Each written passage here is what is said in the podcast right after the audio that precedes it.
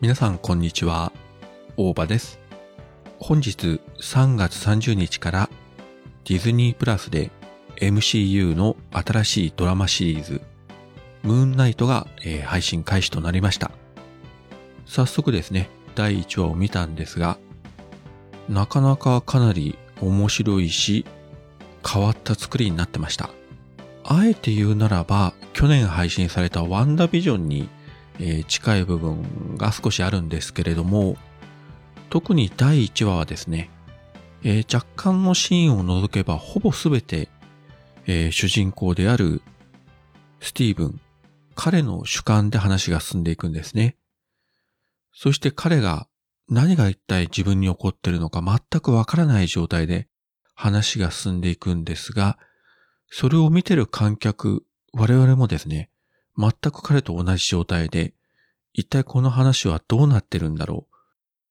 どういう展開でここまで至ってこれから先何がどうなっていくんだろうと？スティーブンのハテナマークが見てる観客のハテナマークともう本当に一致するという感じでですね。非常にあの、面白い作りでしたね。全6話ということですけれども、残り5話見るのが本当に楽しみになりました。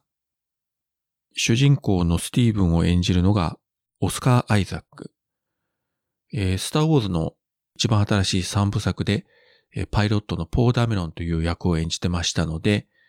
まあ、このディズニープラス、スター・ウォーズも配信してますから、まあ、関係があるといえばあるんですけれども、スター・ウォーズの時とは全く違うキャラクター。で、特にですね、かなり精神的に不安定なキャラクターで、自分自身に何が起こってるのか全くわからない。気がつくと意識が飛んでる。そして何か大変なことが起こってるみたいなね。非常にこう不安定なキャラクターを見事に演じてたと思います。ワンダービジョンも見てる観客に一体何が起こってるのかわけわかんないやとこう思わせるようなところもあったんですけれども、それでも主人公のワンダはまあ自覚的だったわけですよね。ただ本作のスティーブンは全く自分に何が起こってるのかわからないし、見てる観客も何が起こってるのかわからない。まあ第2話以降ですね、徐々に、えー謎が解明されていって、あっと驚く展開になるんじゃないかと思いますけれども、まあ今までの MCU 作品の中でも極めて不可思議でダークな展開になっていくんじゃないかなと思います。相変わらずですね、一作一作ごとこのドラマシリーズというのはテイストを変えてくるので、さすが MCU 恐るべしといった感じですね。そしてこの後5月には映画のドクターストレンジマルチバースオブマットネス。そしてドラマシリーズは、6月からミズ・マーベルといった形で今年も、新作はどんどんやってまいりますので頑張って見続けていこうかと思っております。えーこのムーンナイトネタバレ全開トークはですね、えー最終回まで見終わった後に